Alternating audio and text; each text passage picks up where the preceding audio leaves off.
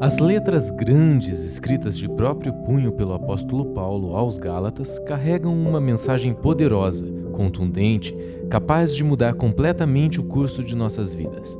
A carta trata também da adulteração do Evangelho de Deus e denuncia as adaptações humanas que produzem maldição. Você será profundamente confrontado e edificado. Bem-vindo à série Anátema o outro Evangelho. Estamos nessa série dos Gálatas agora e hoje estaremos indo para terminar o capítulo 3, iniciar o 4 da série Anátema, o outro evangelho. E hoje, juntos, falaremos sobre filiação, sobre o nosso lugar como filhos de Deus. Uma palavra muito especial, depois de uma série de confrontos, Paulo ele de alguma forma vem agora nos abraçando com essa verdade, mas ao mesmo tempo Paulo nunca pega leve, né? Então ele vai também do mesmo jeito, mais uma vez, nos chamar para um posicionamento na filiação que nós experimentamos. E eu, desde já, quero falar para você que não acompanha, não está acompanhando a série, que você ouça aí as palavras anteriores nas nossas redes sociais, nossas plataformas de streaming tal, YouTube, Spotify, todas elas, de podcast. Você pode ir lá procurar Família dos que Creem e ouvir as palavras anteriores para que você tenha um contexto também maior e uma compreensão maior do que estamos falando aqui. Mas hoje vamos juntos ler então Gálatas capítulo 3, do versículo 26 até capítulo 4, versículo 7. Então abra a sua Bíblia, se você tiver ela aí, desligue o seu celular, se você puder, ou deixe no modo avião, né? Ou silencioso aí para que não, especialmente que não venha notificações para você, que você possa prestar atenção agora na palavra do Senhor com reverência. É... Vamos lá, Gálatas 3, 26. Eu estarei, lendo a versão Almeida, revista e atualizada. Você pode ler na tela ou na sua Bíblia também. 3,26 diz o seguinte: Pois todos vós sois filhos de Deus, mediante a fé em Cristo Jesus. Porque todos quantos fostes batizados em Cristo, de Cristo vos revestistes. De Sarte não pode haver judeu nem grego, nem escravo nem liberto, nem homem nem mulher porque todos vós sois um em Cristo Jesus. E se sois de Cristo, também sois descendentes de Abraão e herdeiros, segundo a promessa. Capítulo 4, versículo 1. Digo, pois, que durante o tempo em que o herdeiro é menor, em nada difere de escravo, posto que ele é senhor de tudo, mas está sob tutores e curadores até ao tempo pré-determinado pelo Pai. Assim também nós, quando éramos menores, estávamos servilmente sujeitos aos rudimentos do mundo. Versículo 4: Vindo, porém, a plenitude do tempo, Deus enviou seu filho, nascido de mulher, nascido sob a lei, para resgatar os que estavam sob a lei, a fim de que recebêssemos a adoção de filhos. E porque vós sois filhos, enviou Deus ao nosso coração o espírito de seu filho, que clama: Abba, Pai. De sorte que já não és escravo, porém filho. E sendo filho, também herdeiro por Deus. Inclina sua cabeça, vamos orar pedindo iluminação do Espírito nessa manhã. Pai, nós te damos graças porque mais uma vez podemos nos aproximar de Ti e te chamar de Pai. Muito obrigado porque não só te chamamos de Pai, mas verdadeiramente você é o nosso Pai. Você nos inseriu na tua linhagem, na tua descendência. Você comprou com o teu sangue pessoas de todos os povos, tribos, línguas e nações. E nós somos aqui hoje parte dessa grande família de Deus e dizemos muito obrigado, Senhor. Muito obrigado também pela tua palavra que nos alimenta e nos sustenta, nos alinha nos coloca corretamente dentro do teu propósito. E nessa manhã nós te pedimos que essa porção das Escrituras que estamos lendo seja iluminada pelo teu Espírito em nosso interior. Que o teu Espírito venha sobre nós com graça, nos dando compreensão, entendimento, prática e aplicação de todos esses versículos que lemos aqui. E que possamos realmente ser transformados na nossa compreensão do nosso chamado, da nossa existência aqui na terra que nós possamos ser iluminados nessa manhã com graça, com sabedoria e com revelação da parte do Teu Espírito. É o que te pedimos e oramos em nome de Jesus. Amém. Amém. Graças a Deus. Então, nós estamos aqui. Está caindo? Nós estamos aqui é, felizes por chegar a esse momento da carta em que falamos sobre o ápice do Evangelho, o ponto alto, o grande ponto alto do Evangelho, que é a nossa filiação. Nós somos filhos de Deus. Essa é uma condição que Cristo conquistou por nós. E é o ápice da criação e também é o objetivo final da redenção. Então, fomos criados, agora nos tornamos filhos por causa da redenção. É o ponto alto da criação de Deus e o objetivo final da redenção do seu filho. Então, por meio do filho, nós nos tornamos filhos, certo? Por meio do filho de Deus, eu e você nos tornamos filhos. O que nós somos agora é bem diferente do que aquilo que nós éramos. Éramos escravos, servos, somos filhos de Deus. Então, por causa do filho, nos tornamos filho. Muito diferente daquilo que éramos, é aquilo que somos hoje. E aqui, nós temos nessa porção da Escritura o advento da fé, o aparecimento da fé. O momento em que a fé vem à terra, agora ela é compartilhada aos homens para crerem no Filho de Deus. Então, o advento da fé no Filho de Deus. Ainda que, mesmo no Antigo Testamento, todos criam num Filho de Deus que viria, numa promessa que se cumpriria, como o pastor Leandro falou na semana passada. Agora nós temos a própria promessa encarnada entre nós, o Filho de Deus.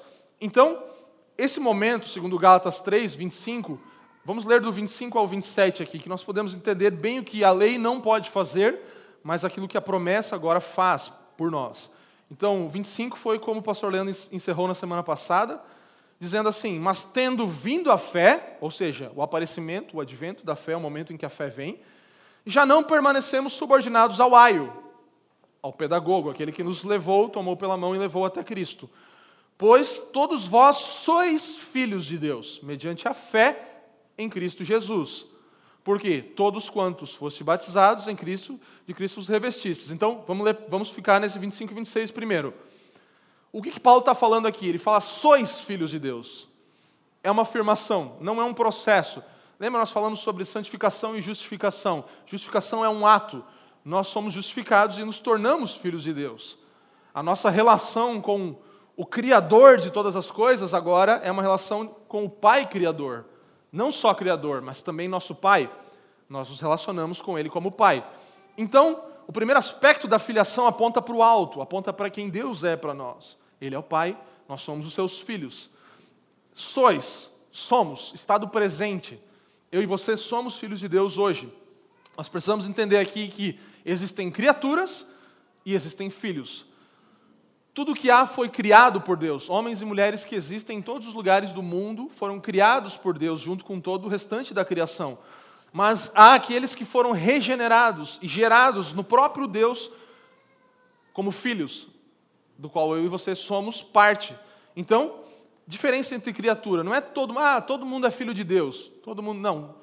A filiação é reservada para aqueles que creem. Somente aqueles que têm a sua fé depositada em Cristo Jesus é que são verdadeiramente filhos de Deus. Amém? Tudo certo? Então, agora, como filhos, não só criaturas de Deus, nós não temos mais medo. Nós agora amamos o nosso Pai. Então, a nossa relação com o nosso Pai, que era só de criador, agora é de amor, não só de temor, de medo. E versículo 27 diz assim: Porque quando fostes batizados em Cristo, de Cristo vos revestistes. Aqui a gente está falando sobre uma parte muito importante do que temos nessa manhã. Quando Paulo está falando batizados, ele não está falando necessariamente do ato do batismo, ainda que o ato do batismo seja, sim, uma recomendação e algo que os cristãos fazem.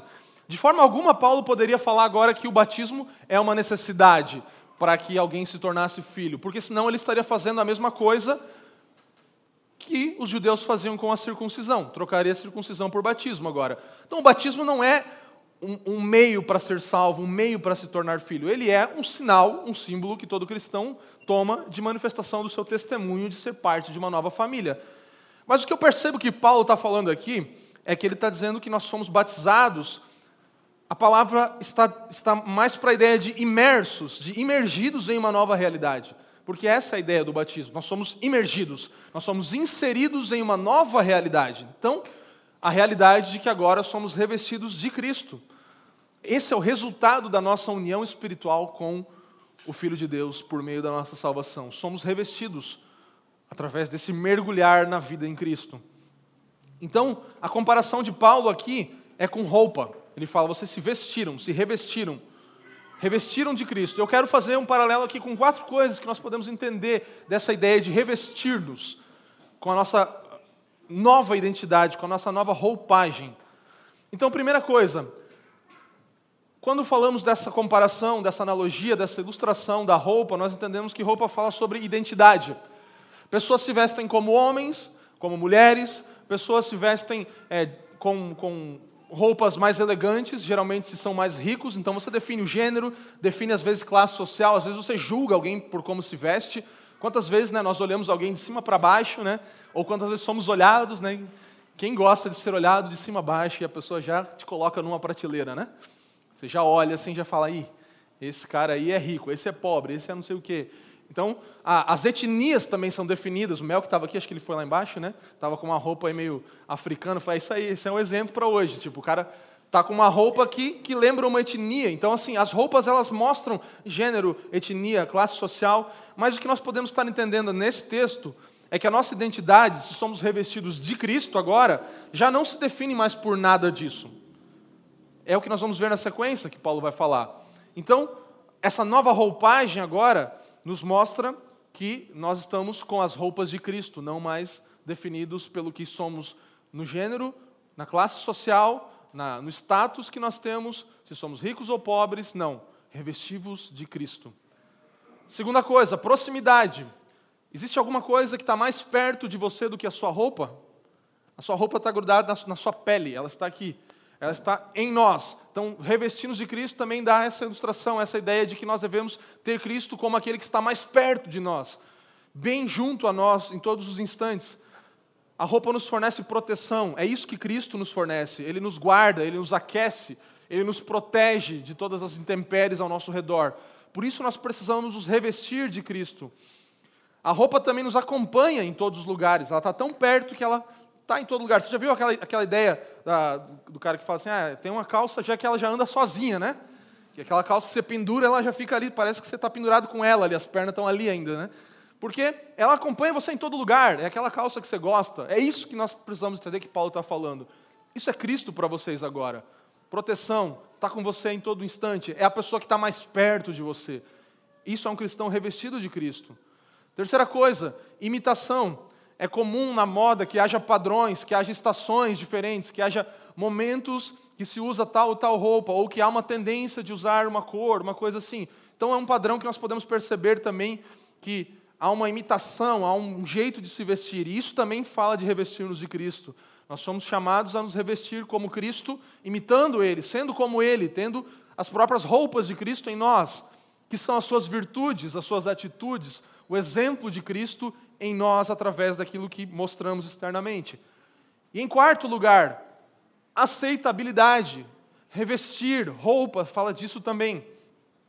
Dizer que Cristo é a nossa roupa é afirmar que Deus, aos olhos de Deus, nós somos amados devido à obra e à salvação de Jesus, porque agora Ele não nos vê mais com as nossas roupas de homens, mulheres, livres, escravos, ricos ou pobres. Ele olha para nós e vê Cristo.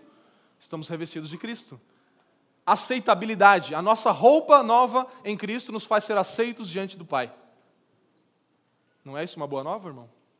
Você é aceito diante do Pai pela roupa que você tem agora. Então, quando Deus olha para nós, Ele enxerga, nos, nos enxerga como seus filhos. Por quê? Porque Ele vê o seu filho. Ele nos vê como seus filhos porque Ele olha e vê, está com a roupa de Cristo, é meu filho, está revestido. Aceitabilidade. Então, nós temos roupas novas em Cristo. Se nós temos roupas novas em Cristo, nós jamais precisaremos dos nossos trapos velhos para tentarmos ser aceitos por alguém ou pelo próprio Deus. Então, trapos velhos são as coisas que Paulo está falando. Deixem para trás as tentativas de serem aceitos, de serem reconhecidos, de serem identificados, de serem protegidos, porque agora vocês têm novas vestes, estão revestidos de Cristo. É isso que é ser um filho de Deus. Então, temos roupas novas em Cristo e jamais precisaremos dos velhos trapos para tentarmos ser aceitáveis. 28 e 29, o que, que Paulo está falando aqui? Leia comigo aí na sua Bíblia ou na projeção. De Sarte, que não pode haver judeu nem grego, nem escravo nem liberto, nem homem nem mulher. Por quê? Todos vós sois uns, sois um em Cristo Jesus. Então, continuando o que eu estou falando aqui, justamente essa ideia do revestir nos dá essa ideia. Agora vocês têm uma nova veste, são reconhecidos por isso. Todos que são um com Cristo, Paulo está falando aqui, sois um em Cristo Jesus, entre vocês também. Então, se você é um com Cristo, você é um com o seu irmão. É isso que Paulo está falando. Não tem como ser um com Cristo sem ser um com o meu irmão, que é de outro gênero, de outra classe social, de outro estilo, de outra vida, outro modo de viver. Ele é um comigo porque eu sou um com Cristo. Então, há diferenças. Paulo não está aqui dizendo que não há diferenças entre escravos, livres, judeus, gregos, homens e mulheres. Essas diferenças elas são distinções que nós temos, mas elas jamais podem nos tornar desiguais espiritualmente. Espiritualmente nós somos iguais diante do Senhor. Então, você precisa entender que você é cristão antes de mais nada. Você não é definido, ah, eu sou sou, sou é, é, mulher, sou homem, sim, isso tudo é verdade. Eu sou rico, eu sou pobre, eu sou um advogado, eu sou um médico, eu sou um pedreiro, eu sou um mecânico, eu sou um juiz, eu sou uma dona de casa. Não, isso tudo é secundário, terciário. Você primeiro é filho de Deus. É o que Paulo está falando. Então você é definido por isso. Nós sempre deveríamos nos definir, em primeiro lugar, por filhos do nosso Pai, antes de qualquer coisa. Filhos que se tornaram semelhantes a Cristo agora. Então, há diferenças, diferenças dos papéis de liderança, liderança na igreja, submissão, sociedade, em casa, há papéis diferentes para gêneros e para todos os, as tipos, os tipos de distinções. Todas essas distinções foram ordenadas por Deus.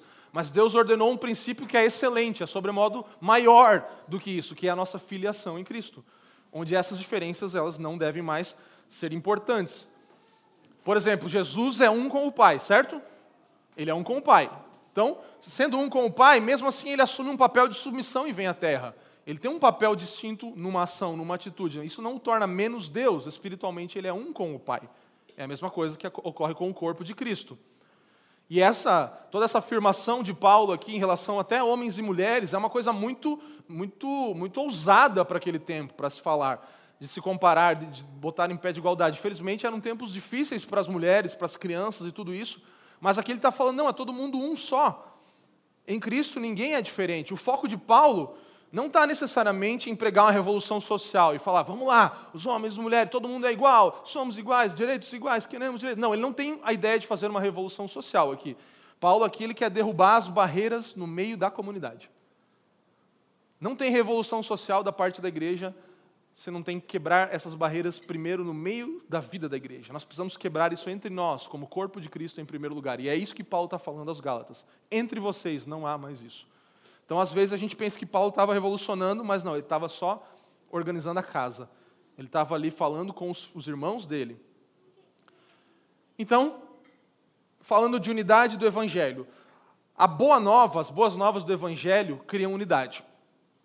E as más novas do Evangelho também criam unidade. Quais são as más novas do Evangelho? Antes de ser uma boa nova, o Evangelho precisa trazer uma má notícia para nós, de que nós somos todos igualmente pecadores e carecemos da glória de Deus. É para isso que a lei existe.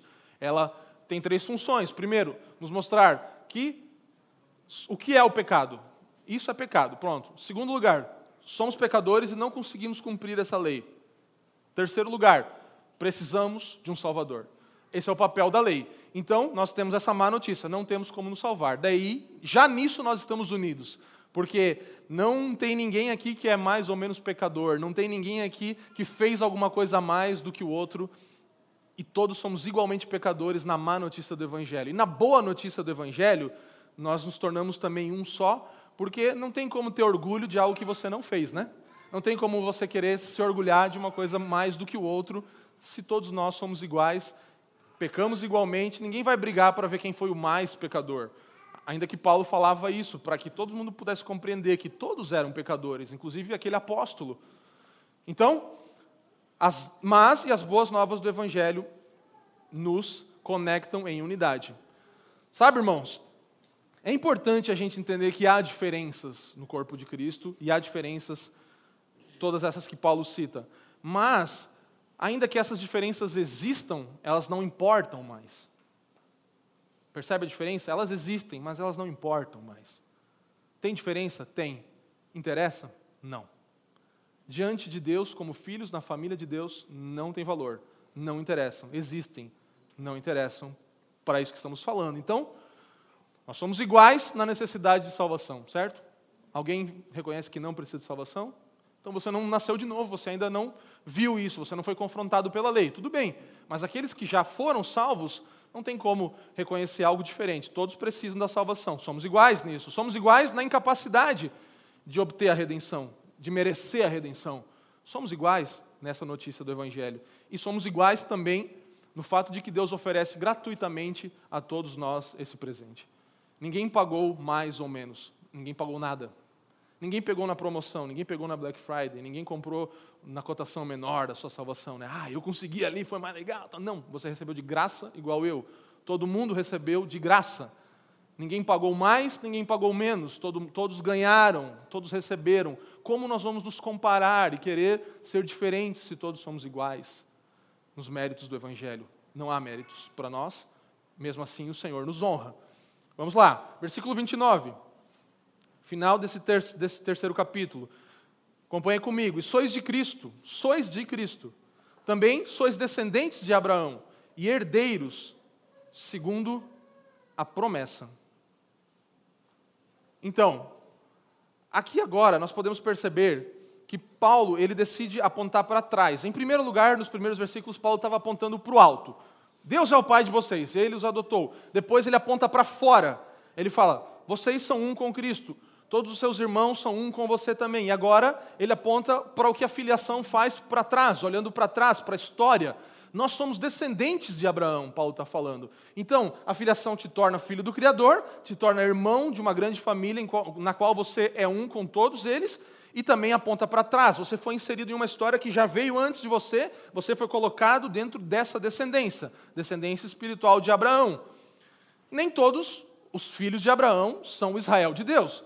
Nem todos os netos, bisnetos, tataranetos de Abraão formavam o Israel de Deus. O Israel de Deus é um Israel espiritual. Então, ah, o Israel e o Israel. Quem acompanhou em Romanos, lembra que eu falei, fiz, numa das palavras, falei muito sobre isso, sobre o Israel de Deus. Você pode ir lá buscar essa palavra.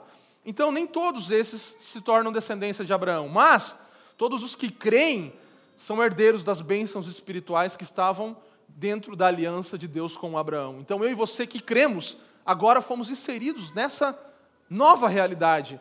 Mesmo que não tenhamos nada a ver com a história de Abraão, o Senhor nos dá da mesma herança. E aí é muito belo a gente olhar que nossa vida encontra um propósito maior. Nós encontramos um propósito numa descendência que veio muito antes de nós, Somos inseridos numa história que vai da eternidade à eternidade. E nós encontramos um propósito na grande história de Deus, misturando todas as nossas histórias. Por isso que a igreja é tão bela. Que a minha história e a sua se misturam. E a gente vai compartilhar sonhos, projetos, ideais, tudo isso, mas tudo isso dentro de uma história bem maior do que a nossa, que é a descendência de Abraão, da qual Paulo afirma que somos parte. Então, em Cristo, pertencemos todos a Deus, e uns aos outros. É o que vimos até aqui.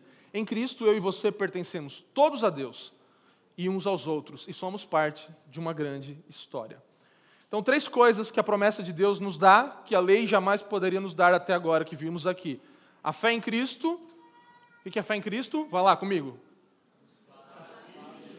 A fé em Cristo nos faz filhos de Deus. Recebemos o poder de sermos feitos seus filhos. Né? Lembra o texto lá de João 1,12? Mas a todos quantos receberam, deu-lhes o poder de serem feitos, a saber os que creem no seu nome. Então, João 1,12 é, é o poder de sermos filhos de Deus que nós temos garantido. Então, a fé em Cristo nos faz filhos de Deus. A fé em Cristo. Então, nós pertencemos a Deus e uns aos outros. Distinções e preconceitos não têm mais importância agora. E a fé em Cristo, em terceiro lugar, bem forte?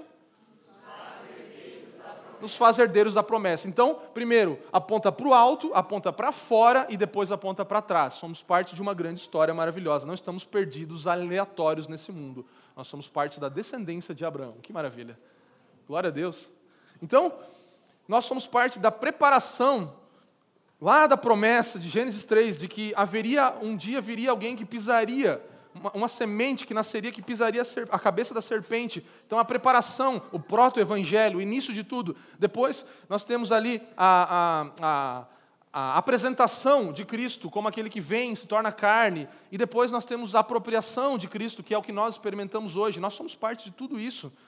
Warren Wiersbe, que é um teólogo, ele fala assim, ó, no Antigo Testamento encontramos a preparação para Cristo.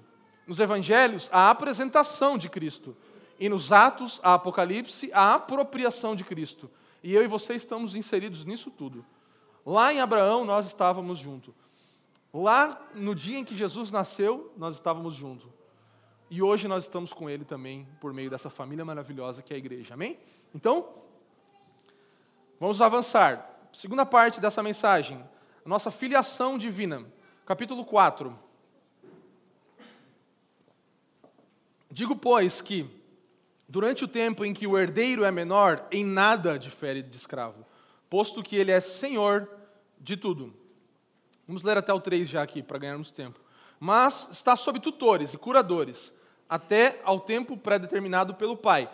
Assim também nós, quando éramos menores, estávamos servilmente sujeitos aos rudimentos do mundo. Então aqui nós podemos perceber que Paulo começa a tratar dos herdeiros menores de idade, da servidão que está no domínio da lei. Por que, que Paulo usa essa analogia? Porque judeus, gregos, romanos, para eles isso era muito compreensível. Todas essas, todas essas culturas tinham um momento em que o filho se tornaria adulto, em que haveria uma passagem ali, bar mitzvah, e, e, os, e os gregos também tinham algo, os romanos também tinham algo. Então, o um momento em que o homem se torna maduro. Então, para eles, isso era muito comum de compreender. Eles, eles sabiam o que estava se tratando ali, uma cerimônia de transição que uma criança tem para a vida adulta e madura. Inclusive, um encorajamento aos pais. Nós não temos uma cultura de fazer isso, mas alguns irmãos entre nós já fizeram isso. E é muito bom você sentar com o seu filho, a sua filha, quando eles começam a se tornar adultos e assumirem responsabilidades em um momento, criar algo especial até para isso, e sentar e mostrar as responsabilidades e privilégios que é se tornar um adulto. Porque esse é um problema. Não estou dizendo que, esse, que só por isso nós vivemos o que vivemos hoje, mas é falta, às vezes, dos pais sentarem e mostrarem a realidade do que é a vida para os filhos. E aí nós temos crianças e jovens e adolescentes de 20, 30 anos de idade hoje, porque nunca viraram adultos. Não é a transição em si, não é a cerimônia que transforma alguém em adulto, mas o pai tem a responsabilidade de fazer isso, ensinar, mostrar a realidade. Mas, infelizmente, muitos pais querem sempre o filhinho junto. E isso traz consequências gravíssimas para alguém que deveria ser adulto já. Então, faça isso com a sua família, com seus filhos. Vá mostrando a cada nova fase que ele vai entrando realidades de responsabilidade e privilégio que um filho tem. Isso era muito comum na cultura deles. Para nós não é tanto. Mas para eles estava claro e nós podemos entender do que Paulo estava falando, que é o momento em que uma criança se torna adulta. Então, o menor de idade ele era intelectualmente incapaz de fazer muita coisa, de falar, de usar as palavras corretamente, despreparado em relação aos privilégios e às responsabilidades que ele tinha. E aí o versículo 2 vai falar que para isso haviam guardiões e administradores, que eram os, os guardiões eram encarregados do cuidado, segundo o, o costume daquela época, e os administradores eram que gerenciavam as propriedades, os bens daquele menino que ainda tinha tudo aquilo, mas que ainda não podia usufruir daquilo. Então, haviam ali essas, essas figuras que eram pessoas que, na verdade, faziam com que as crianças tivessem que obedecer. Então, as crianças se tornavam como servos, como não tinham opinião, não podiam decidir, não podiam tomar qualquer decisão. É, essa é outra deixa para a diferença da criação de filhos para hoje. Né? Hoje, todos os pais geralmente deixam os filhos, ah, meu filho tem que criar o poder da escolha e tal. Então, deixa ele escolher entre alface e brócolis. Né? Não deixe ele escolher o que ele quer. Mostre o que, você, o, que o filho pode escolher. Ele tem ali uma, determinação, uma determinada área em que ele pode exercer o poder de escolha dele. Mas, infelizmente, nós saímos de uma geração, a geração dos meus pais, em que, em que a, a caneca voava na cabeça, o que tinha jogava na cara, e, tinha, e, os filhos eram tratados muito mal, ia comer um frango, se sobrasse um rabo do frango, podia comer, senão não comia nada. E meu pai conta essas histórias para mim, eu não sei como é a sua criação.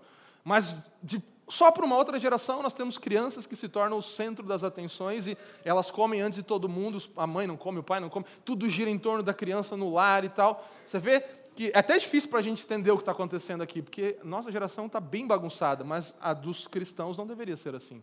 A sua e a minha casa deveria ter outros padrões. Nós deveríamos guiar de outro jeito, não com aquela severidade dos nossos pais e nem com a moleza de hoje, porque eu tendo a pensar que a molezinha de hoje é pior do que aquela severidade dos nossos pais e avós, certo? Ou não? Talvez esteja errado, não sei. Acho que não. Mas pare para pensar. Isso aqui é só um adendozinho, tem nada a ver com a palavra. Mas... Essa palavra pastoral de exortação, irmão. Tá bom? Guarda aí. Põe no bolso. Vai lá.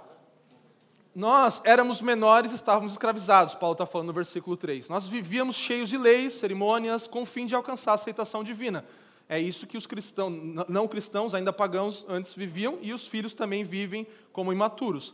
Então, comportamentos infantis sob a escravidão de um, e um guardião ali protegendo e guardando. É esse, é o cenário de um escravo. E nós não vamos falar mais sobre isso porque várias palavras já falamos sobre isso, mas vamos avançar aqui para o tema principal, que é a nossa adoção. Então, vamos agora para o versículo 4. Aqui nós temos justamente o momento em que podemos compreender um pouco mais sobre a adoção. A plenitude do tempo surge nesse momento, como já lemos. Então, aqui eu quero tomar as palavras né, de Paulo Borges Júnior, quando usa um pouco isso, do quando, do quem, do onde, do como. Né? Tem, o, tem o quem, tem o como, tem o onde. Então aqui é o quando de, de Deus, o quando do Filho de Deus. Quando que o Filho de Deus vem? Vamos ler, capítulo 4, versículo 4. É, isso, 4, 4. Vindo, porém, a plenitude do tempo. Diga comigo, plenitude do tempo. Plenitude do tempo. Deus enviou o seu filho, nascido de mulher. Diga, nascido de mulher. Nascido, sob a lei então, no tempo pré-determinado por Deus, vem o seu filho, que é nascido de mulher e que é nascido sob a lei. Quando, o quando aqui é muito importante. É, John MacArthur, no seu comentário, vai falar assim: no calendário de Deus, quando as condições religiosas, culturais e políticas exigidas por seu plano perfeito estiverem em seu devido lugar, Jesus entrará no mundo. Então havia a plenitude do tempo, o tempo exato em que Deus cumpriria essa promessa. Deus ele enviou seu filho não em um momento aleatório, mas num momento preciso. A plenitude dos tempos é o momento que Deus aprove a Deus esse momento. Ele preparou um cenário para enviar o seu filho. Então, agora, ele fez isso para que todos nós pudéssemos ser livres da escravidão da lei. Deus ele preparou o mundo para a chegada do filho. É como um, um pai e uma mãe grávidos que preparam o quarto, que compram as coisas que precisam. Deus fez isso. Então, o mundo é esse grande berçário de Deus, é esse grande lugar onde ele vai agora botar o seu filho, onde agora ele preparou todas as, o ambiente necessário para que o filho dele pudesse vir à terra. Você pensar, por exemplo, os judeus, eles tinham a escritura, Pentateuco, a Torá, era, era algo que já tinha sido preparado naquele momento oportuno. Você pega os gregos, eles tinham desenvolvido uma língua universal. O grego era falado em todo mundo que existia naquela época. Então, já havia preparado algo específico para aquele momento, para que fosse usado. Os romanos, eles, eles contribuíram com as leis as leis romanas, o, as estradas romanas, por exemplo, os caminhos todos que se percorriam. Então, havia um cenário preparado. Olha que bonito isso. Havia um cenário preparado em que havia uma língua para comunicar o evangelho, havia Torá para comunicar o evangelho, haviam leis para comunicar o evangelho, haviam estradas pelas quais o evangelho passaria para chegar a todas as nações. Esse é o momento oportuno. Plenitude dos tempos é isso. Esse é o momento que Deus envia o seu filho à terra.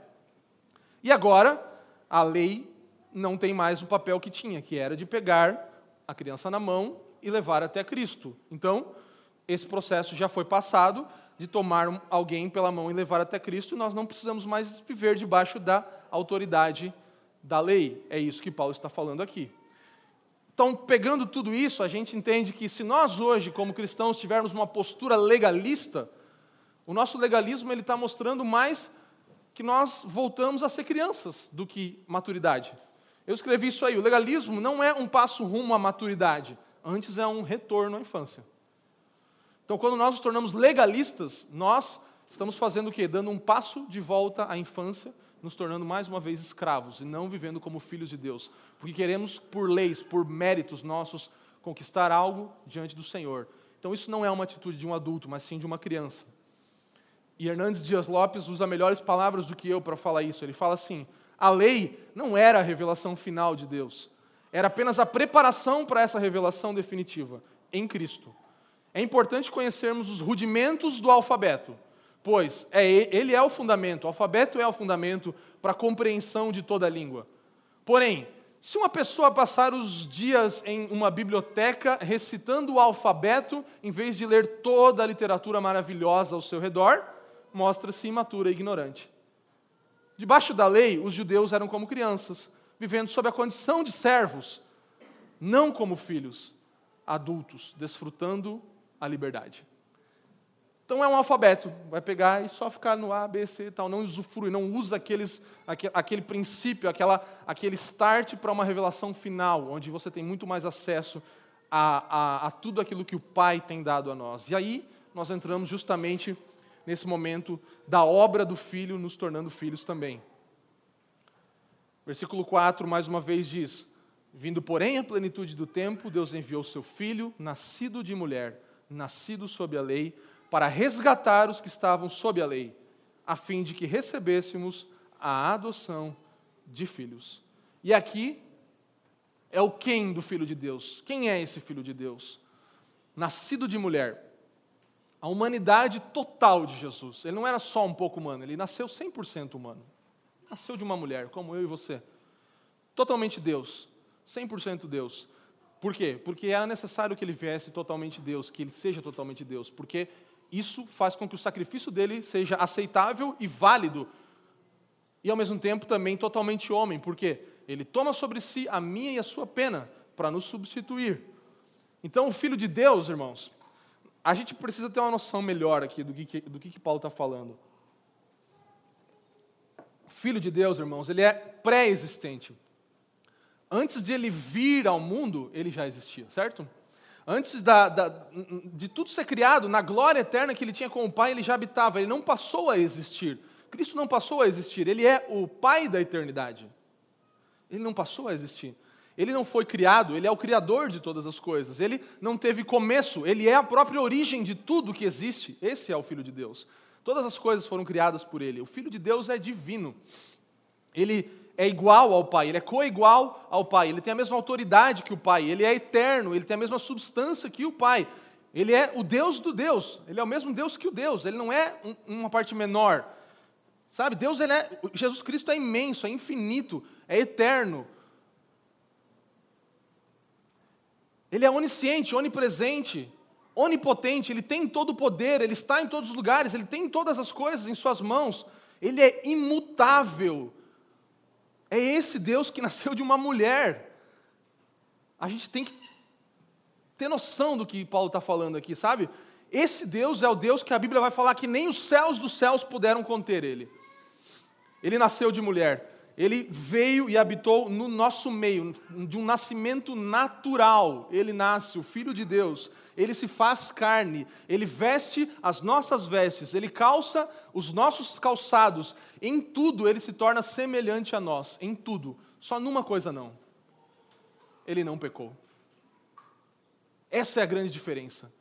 Em tudo ele se torna semelhante a nós. O perfeito Deus, ele vem perfeitamente homem, ele é divino, ele é humano, mas ele não peca, ele se torna semelhante em tudo a nós, não no pecado.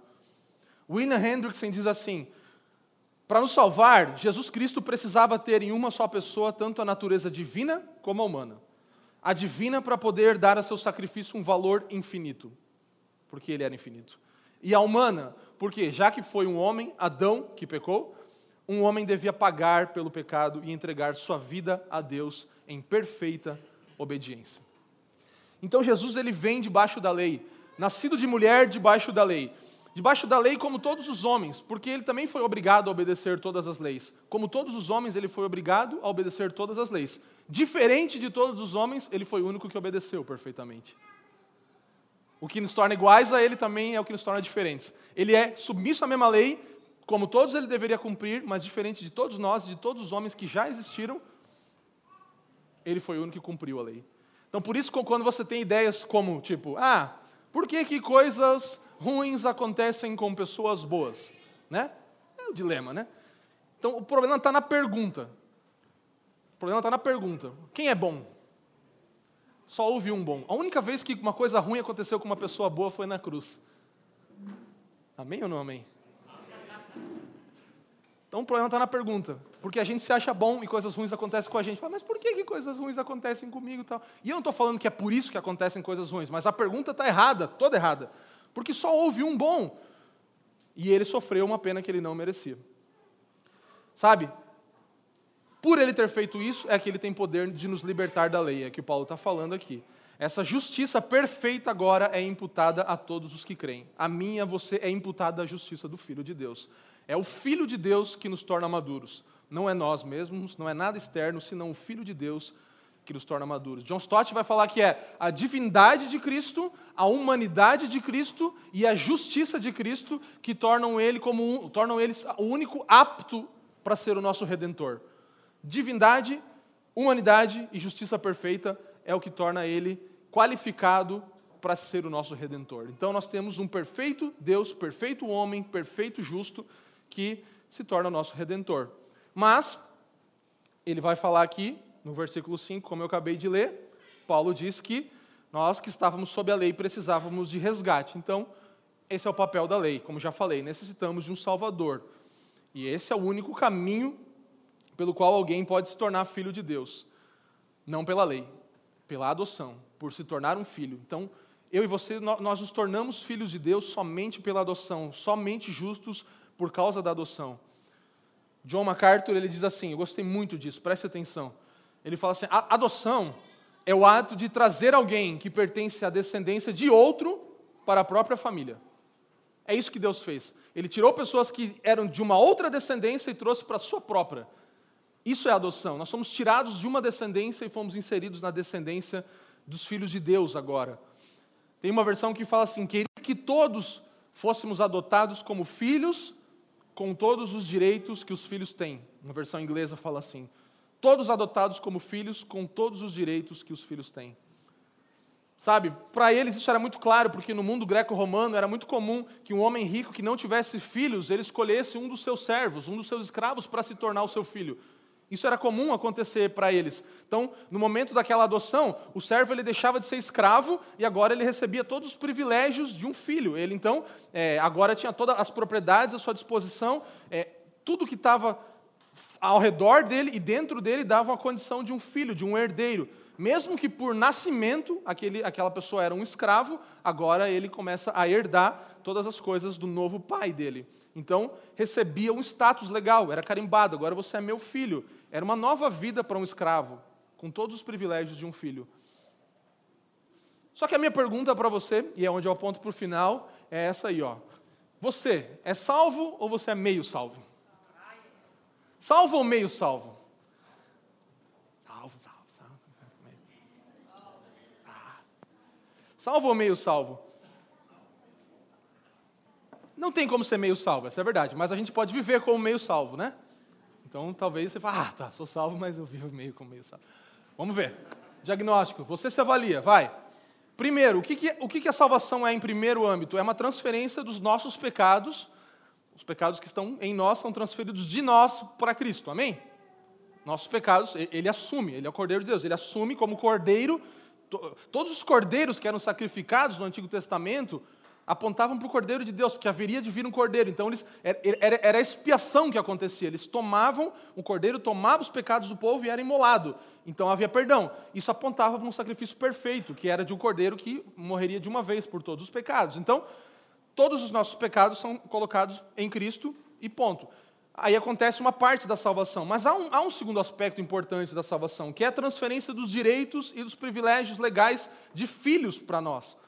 Então, muitas vezes a gente vive como perdoado, como alguém que não, ah, não, fui perdoado, graças a Deus, mas não usufrui da filiação. Isso é igual a ser meio salvo.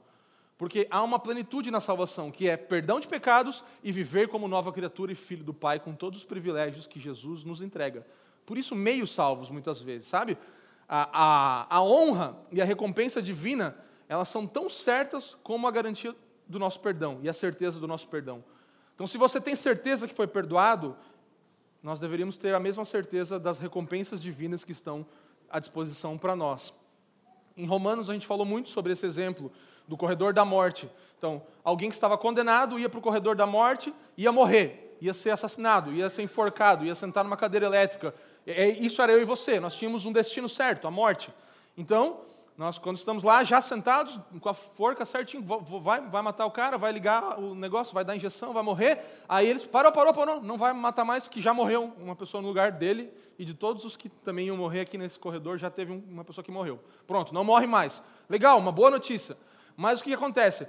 Esse condenado à morte, ele sai daquele corredor e vai andando, e quando ele chega na outra sala lá, daí tem alguém dando uma, uma medalha, fala assim: honra o mérito para você, Carol.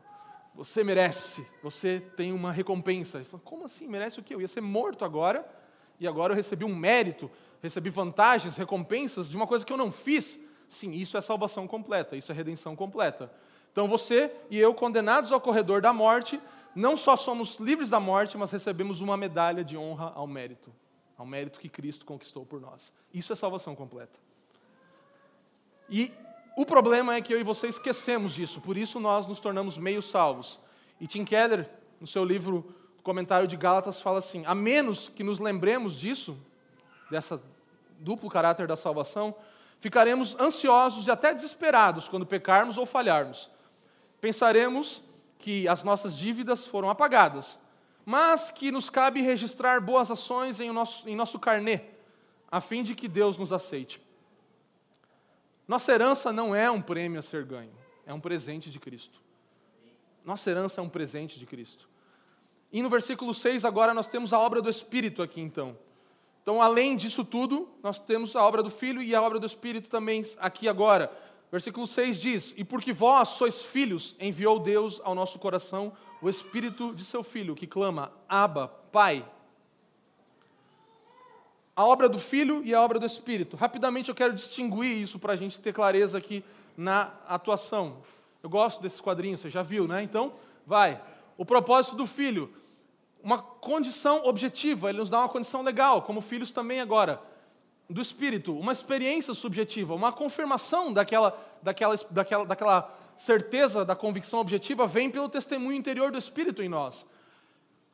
Propósito do Filho, status legal, do Espírito, uma realidade vivenciada. E o Espírito está conosco todos os dias da nossa vida, como nosso consolador, nosso paracleto. O propósito do Filho, uma obra externa, algo que acontece apesar de nós, fora de nós. A obra do Espírito já é interna, acontece dentro de nós. Propósito do Filho, não necessariamente algo que nós sintamos, ah, eu senti algo que deu. Não, ele fez algo real, prático, fora de você. Já o Espírito, ele nos toca profundamente. Então, quando somos cheios do Espírito, quando recebemos pela salvação, no mesmo instante, recebemos sim o Espírito, não há um outro momento. E nesse momento somos quebrantados, isso move o nosso interior com emoções e tudo isso. O propósito do Filho, o Filho veio habitar entre nós, e o Espírito vem habitar em nós. Então, enquanto o Filho vem habitar entre nós, como um de nós, como exemplo de um humano, agora o Espírito faz morada dentro de mim e de você. Só que essas duas coisas, elas jamais trabalham separadamente. Não tem como você ter a obra do Filho separada da obra do Espírito. São duas coisas que acontecem simultaneamente, constantemente na nossa vida e também quando nós experimentamos a nossa salvação. Imagina comigo, do que adiantaria se Deus ele tivesse derramado o Espírito dele de forma genérica no mundo? Ah, vou derramar o meu Espírito sobre os livros, sobre o ar, sobre a opinião das pessoas, aí vai ser inspirada pelo Espírito. Não, não era esse o propósito. Isso não adiantaria de nada. Na, na, na, na ideia e no plano perfeito de Deus, ele queria habitar em pessoas e não em, em, um ambiente externo. Ele não queria habitar em coisas, ele queria habitar em pessoas. Esse é o plano de Deus e é a forma que ele nos transforma a imagem do seu filho também na santificação. Então ele habita nos filhos de Deus, confirmando, em primeiro lugar, a sua adoção, nos permitindo clamar a Ele como nosso Pai, nosso Abba, com esse profundo sentimento interior daquilo que nós agora temos em Cristo, nosso relacionamento, sabe? Até essa ideia do Abba é, é, é a palavra que Jesus usou lá no Getsemane, quando, quando Jesus estava no Getsemane, ele clama Abba. Então, é mais uma forma de nós nos identificarmos com o mesmo Pai que era o pai de Jesus, e agora podermos chamar esse pai da mesma maneira. Você acha que seria comum alguém poder falar assim com Deus? Não, era um termo, é, eles consideram um termo atrevido. Ninguém falava ao Senhor, Deus, Jeová, Criador de todas as coisas, Adonai, ninguém falava papai para ele. Não era uma coisa que se podia fazer. Agora, os filhos podem falar papai. Eles podem falar paizinho, você é meu paizinho. Você não é mais meu Senhor distante, Senhor dos exércitos, continua sendo, mas mais do que isso, ele se torna o seu pai. Papai, paizinho. É isso que nós aprendemos a, a, a, a viver com a nossa filiação. O privilégio que nós temos da condição de filho, sabe? Deus, versículo 7, ele fala assim: De sorte que já não és escravo, porém filho, e sendo filho, também herdeiro por Deus. Deus enviou o seu próprio filho para obter outros filhos. Aquele que era unigênito se torna primogênito, que era único se torna o maior de todos os irmãos. E nós somos essa família de muitos filhos, semelhantes a Jesus, para a glória de Deus. É isso que nós somos, uma família de muitos filhos. Então, você não vai encontrar aqui um, um, um pai ou uma mãe na igreja, você vai encontrar muitos irmãos alguns mais velhos, alguns mais novos. Você vai encontrar algum irmão que em algum momento talvez vai ter uma postura de pai com você, vai ter que te chamar, mas ele não é seu pai. Não, tem como, não existem outros pais a não ser o nosso único pai. Ele é o nosso pai espiritual. Nós somos todos irmãos uns dos outros e podemos usufruir disso, ensinar a alguns, aprender de outros e amar a todos. Sermos um com todos os irmãos. Sabe? A filiação ela dá intimidade no relacionamento com Deus e dá autoridade para viver isso como família e também para ter tudo que Deus nos deu nessa terra. Não, não são sinais grandiosos é, que vão assegurar que nós somos filhos de Deus, porque até sinais grandiosos, Jesus mesmo fala que naquele dia ele vai falar: Não conheço, não sei quem você é. Mas um testemunho no interior, isso não, não isenta que nós podemos experimentar grandes coisas, milagres, maravilhas, mas o testemunho interior do Espírito é que nos assegura você é filho de Deus, sois filhos de Deus, Paulo está falando. Vocês são filhos de Deus. E isso é pelo Espírito que nós temos essa certeza. Então, concluindo, para o filho de Deus, se eu e você somos filhos de Deus, todos os nossos dias são de muita confiança e ousadia. É assim que um filho de Deus vive. Ele vive certo, ousadia, confiança de que ele tem um pai. Não anda com medo de um lado para o outro. Ele não tem medo de nada e nem de ninguém, porque o nosso pai é o dono de tudo isso aqui, certo? Ele que governa tudo aquilo que a gente pode ver. Então não tem como a gente querer viver de outra forma senão com muita confiança. Sabe, Deus ele vai nos honrar e ele está nos honrando como ele honra o seu filho. Nós vivemos hoje com a cabeça bem erguida. É assim que um filho de Deus vive. É assim que eu e você precisamos viver com essa certeza. Nossa filiação tem que afastar de nós o medo de ter que realizar alguma coisa ou deixar de fazer alguma coisa para ser aprovado por Deus. E é por isso que eu estou te chamando nessa manhã para ser um salvo por completo. É muito espantoso isso. E eu sei que a gente às vezes tem dificuldade de receber esse presente. Que Deus agora nos trata como se nós tivéssemos vivido e feito tudo que Jesus fez. É difícil entender isso, né? É difícil compreender. Essa é a loucura da pregação e a graça do Evangelho. Jesus amar você como se você, e me amar como se eu, tivesse feito tudo que Jesus fez. Ter sido perfeito como ele foi. E é isso que a palavra nos ensina, e isso é o Evangelho. Jesus te ama como se você fosse o próprio filho dele, como se você tivesse revestido. Ele olha para você e para mim e vê o próprio Cristo. Nós podemos nos aproximar dele como se nós fôssemos tão belos, tão fiéis, tão justos, tão heróicos como o próprio filho dele em pessoa. Tudo o que é do filho de Deus é, é meu e é seu também. As heranças espirituais, as riquezas espirituais, as coisas que o filho conquistou para nós, nós temos hoje acesso a nós. E eu encerro essa manhã te fazendo uma reflexão, uma pergunta, para que você possa fazer uma reflexão. E a pergunta é essa: pergunte isso para você mesmo. Eu estou agindo como escravo que sente medo de Deus ou como um filho seguro do amor do meu pai? Como você tem agido? Porque é isso que os Gálatas foram desafiados aqui a pensar. Vocês estão agindo como? Os Gálatas eles estavam tendo um retrocesso que era algo deplorável, era algo terrível. Eles estavam voltando para um lugar terrível. E quantas vezes eu e você voltamos para esse lugar? Os Gálatas estavam igual o filho pródigo lá em Lucas 15, que ele falava assim: eu, eu, eu quero só que meu pai me aceite como um escravo, por favor. Quando na verdade ele era um filho. Esse é o retrocesso dos Gálatas. Por favor, só me aceita como um escravo, por favor, deixa eu trabalhar para você. Lembra a história do filho pródigo? Vai lá, toda aquela bagunça tal, e volta para casa e fala: Por favor, me aceita só como um dos seus escravos. Sendo que ele era filho, ele não tinha perdido o lugar de filho dele, jamais, mesmo que ele tinha feito tudo aquilo. Ele falou: Por favor, me aceita. Só me paga o meu salário. Você tem certeza? Você quer o seu salário? O salário do pecado é? Né? Então, não, eu vou te dar muito mais do que um salário, eu vou te dar uma herança. Como que a gente volta atrás, irmãos, nessa, nessa vida de querer viver na escravidão, de querer cumprir as coisas, não ter certeza, ter medo, sabe? Ser, ser afrontado todo momento como um escravo, que parece que vai vir uma chicotada de qualquer lado. Você é filho de Deus. Eu e você precisamos sair nessa manhã com essa convicção, pelo Espírito Santo em nós, e vivermos como completamente salvos. Nós não queremos o nosso salário se nós temos uma herança, certo? Nós não queremos aquilo que éramos merecedores. Nós não queremos ser trabalhadores se nós somos filhos. Nós desejamos muitas vezes que o nosso Pai nos aceite como servos, sendo que nós somos seus filhos. Sois filhos de Deus, é o que Paulo fala aqui. E a diferença é que o filho ele tem uma natureza. O servo não tem uma natureza, não tem a natureza do pai. O filho tem a natureza do pai, está na, na descendência, está agora dentro da descendência do pai. O servo não. O filho tem um pai, o servo tem um senhor. O filho tem um pai, o servo tem um senhor. O filho ele obedece por amor, e o servo obedece por medo, por temor, porque vai sofrer consequências. O filho é rico, o servo é pobre. O filho tem todo acesso a todas as riquezas do pai. O servo não, o servo ele é pobre, ele não tem, ele é limitado. O filho tem um futuro e o servo ele não tem perspectiva de vida, ele não tem perspectiva para nada do que vai acontecer. O filho tem um futuro.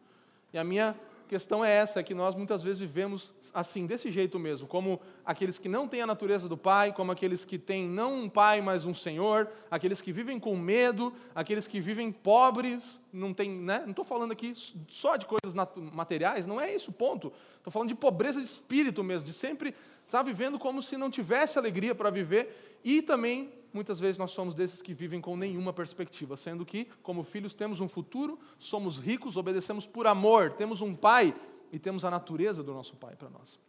Amém? Eu quero que você pense nisso e medite nisso nos próximos dias. Que você tem uma herança, que você é filho de um pai que te resgatou e que está agindo a seu favor em toda essa obra perfeita da redenção, nos convidando a sermos parte da sua família. Vamos orar juntos, irmão. Incline sua cabeça agora. Vamos encerrar. Eu gostaria que você acessasse a Deus com a sua oração agora. Vamos orar juntos, vamos falar a Ele, Pai. Diga ao seu pai, diga, Pai, obrigado, Pai. Você pode chamar ele de papai, ele é o seu pai, você não é mais um servo ou um escravo. Ore ao seu pai nessa hora.